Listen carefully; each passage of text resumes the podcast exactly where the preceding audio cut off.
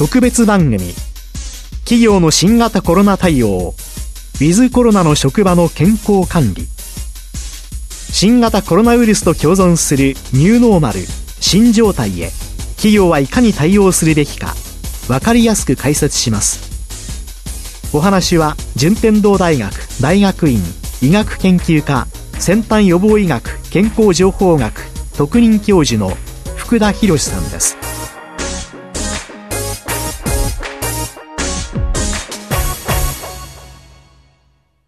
き手はラジオ日経の山崎瑞香です。福田先生よろしくお願いします。よろしくお願いします。第2回の今回は、企業のコロナ対応の現状と課題について、現場の声をご紹介いただきながら、先生にお話を伺いたいと思います。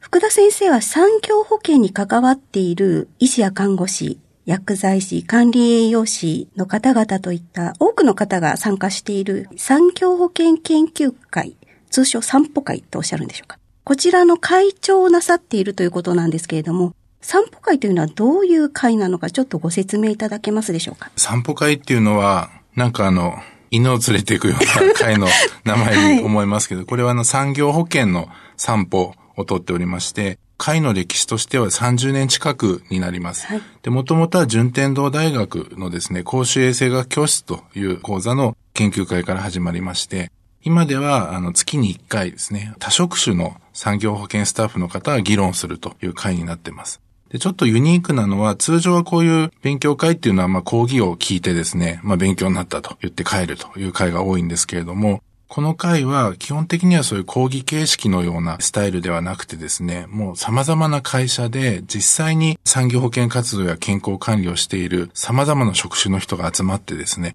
うちの会社ではこんなことしてるけど、あなたの会社はどうというようなことを、まあ、議論し合う会になっています。産業医や保健師などの、いわゆる専門職もおりますけれども、人事労務の方ですとか、あと健保組合のですね、例えば特定保険志望とかメタボ対策をされているような方とか、あと弁護士さん、産業保険に関わりたいという学生さんなどですね、かなり幅広い方が参加されます。月に1回会合を行っているということですけれども、直近では5月の21日に開催されたということなんですが、この例会はどのような感じでしたでしょうか？コロナの影響を受けてですね、この散歩会の月例会も人が集まってやることができなくなったんですね。4月は月例会を中止しまして、で、5月は今流行りですけど、ズームというテレビ会議システムを使って遠隔で会議をしました。80名から100名近い方が参加されまして、非常に関心が高かったというふうに感じています。様々な事例をご紹介したり意見交換をなさるということだったんですけれども、実際にその会合で上がった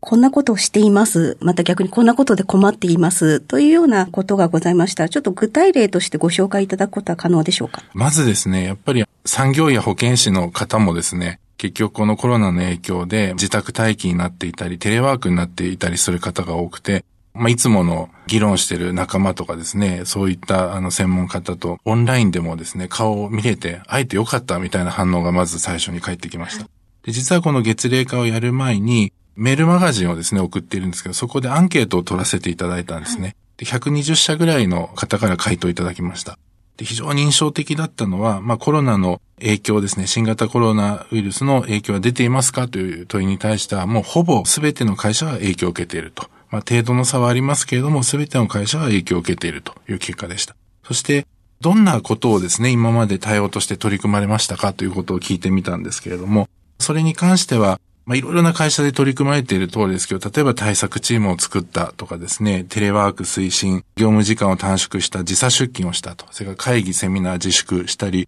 テレビ会議システムを導入したと。まあ、消毒、職場の消毒や消毒液の設置などを行っていると。まあ、従業員への情報発信をしているというような、今、あの、様々な企業で取り組まれていることがですね、そのアンケートからも見られました。で、非常にあの、印象的だったのはですね、まあ、その中で、実際にコロナウイルス陽性の方が出た、感染者の方が出て対応されたっていう会社は実際は3割しかなかったんですね。まあ今、ピークアウトしてですね、感染も落ち着きつつあると言われていますけれども、数千人いる企業でも実際コロナ陽性の方は出ていないよという会社が結構ありまして、そういう意味では、欧米、特にですね、ニューヨークとかミラノとか、そういう状況の爆発的な感染というのと、日本やこの都内の現状っていうのが違うなということを感じることができます。日本は特に海外に比べると感染の状態が割と穏やかという言い方も変ですけれども、はい、人数も少なく住んでいるということなんですけれども、そうしますと逆にですね、コロナと今後うまく付き合わなくてはいけない時代になってきていますけれども、産業保険のあり方というところではいかがなんでしょうか？そうですね。これも企業が今じゃ困ってることは何かというところにヒントがあると思うんですけれども、やはり自粛やですね、まあ、経済の停滞というものが長期化することによって、まず業績への影響が心配だという声がかなり聞かれます。それから、まあ、一時はですね、あの、マスクとか消毒薬など、まあ、物品が手に入らないというような状況もありましたけれども、まあ、それは最近はかなり改善してきているというような声が聞かれました。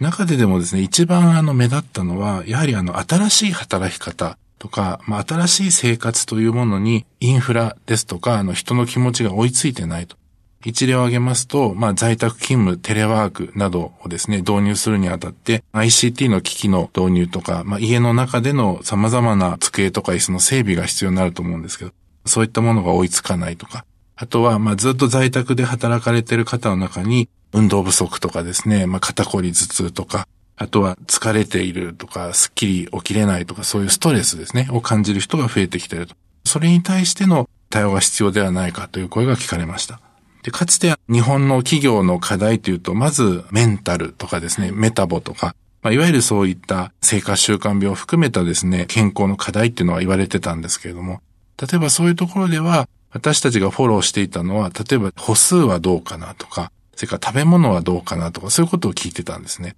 でも今回はあの感染症っていう新しい、実際は全く新しいわけではないですけども、でも10年前の新型インフルの後、効果不効果日本ではですね、大きなその感染症が産業保険に関わってきたことっていうのは、まあ限定的だったと思うんですけども、例えば体温のチェックみたいなですね、新しい項目も必要になってきたと思います。ですから、まあ産業保険がですね、どういうことを支援したり、まあどういうふうな健康サポートしなければいけないかという課題が変わってきているというふうに思います。そうしますと、この働き方と今後のそういった感染症も含めた上での健康の向き合い方っていうのが非常に大事になってくるのかなと思います。で、ね、特に今先生がお話になりましたテレワークとの付き合い方というのも重要になってきますので、今回はあの企業のコロナ対応の現状と課題について先生が会長されている散歩会から出たお話なども交えて伺いましたけれども、明日はそのテレワークの課題とか海外のそういったお声なども含めてお話を伺いたいと思います。福田先生ありがとうございました。ありがとうございました。特別番組、企業の新型コロナ対応、ウィズコロナの職場の健康管理、第2回、企業のコロナ対応の現状と課題、散歩会の調査をもとに、お話は、順天堂大学大学院医学研究科先端予防医学健康情報学特任教授の福田博さんでした。